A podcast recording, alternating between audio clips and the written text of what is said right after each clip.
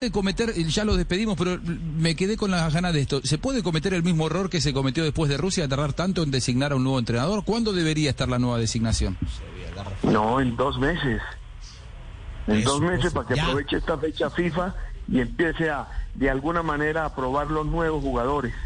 De pronto no va a llamar a Ospina, de pronto no van a llamar a Falcao, de pronto no van a llamar a Cuadrado, pero le van a dar espacio a 3, 4 que tienen 10, 12, 15 partidos y que todavía no se han estabilizado. Ahí va ganando Colombia, ¿no?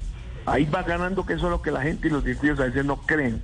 Ahí va ganando Colombia. Que se vaya este equipo con esos jugadores 8, 10, sub 23 y otros 10 por ahí sub 25 y 26 que van a estar para el próximo mundial a Europa, a Sudamérica, a África y jugar un partido de competición de prueba. Eh, uno le dice al jugador, mi hermano, va a jugar todo el partido pase lo que pase, juegue bien o juegue mal, pero va a jugar todo el partido. Quiero verlo. Sí, así le dije a Bailón del Perú. Y eh, Bailón va a jugar estos dos partidos con, con Quindío y Santa Fe que vinimos a jugar con Alianza. Juegue como juegue. A los tres meses me tocó ponerlo en la Copa Libertadores, ¿no? Entonces, ahí había base. Ese proceso de la formación, de ir construyendo el equipo. Por eso es lástima que no estuviera el libro de Rino Michel en español, donde él habla de la construcción de un equipo dice puntualmente, se van a perder muchos puntos, pero se va ganando construcción en el equipo. Claro, lo mismo es fundamental cuando uno quiere hacer un equipo. Lo mismo decía Ricardo de León cuando vino con el famoso pressing al Deportes Tolima. Los primeros tres meses los vamos a perder y se van a reír de nosotros. Pero una vez que estructuremos el equipo nos vamos a reír del rival. Y la última pregunta que le tenía al profesor Pinto era, eh, ¿se equivocan los técnicos que solo piensan convocar jugadores que estén en la liga del exterior desconociendo algunos talentos que tenemos en la liga local?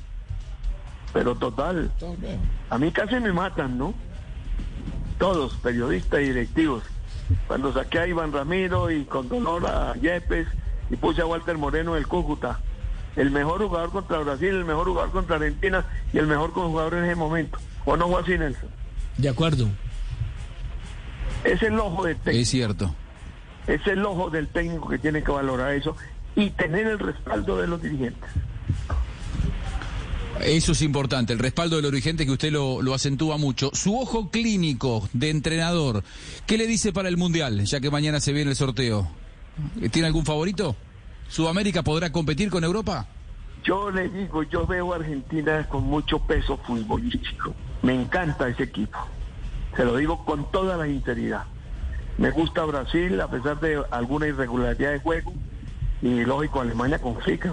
Alemania con Fritz va a ser el Bayern München que ganó toda la Copa hace dos años. ¿no? ¿Y Francia, el campeón del mundo?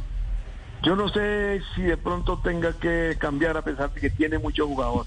Pero tenés razón, tenés razón. A Francia hay que meterlo. Es difícil, es, es, difícil aventurar, pero bueno, me quedo, me quedo yo como argentino, me quedo con sus primeras palabras. ¡Ave María! Abrazo grande, profe Pinto. Muchas gracias por estar aquí con nosotros en Blog Deportivo. Oiga, espero que veamos uno juntos en Qatar. Ojalá, ojalá. estamos todos deseando lo mismo, que podamos ir a, Qatar después de lo que fue esta dolorosa eliminación de, la selección Colombia. Abrazo, y si profe. No que nos invite a Qatar vino. Claro, o si no, ¿sabe qué? Nos ponemos a, nos ponemos a sacar una, unas fotitos para, para eh, darle más material para el libro. ¿Usted qué le parece? Claro, padre, se la mando, con gusto.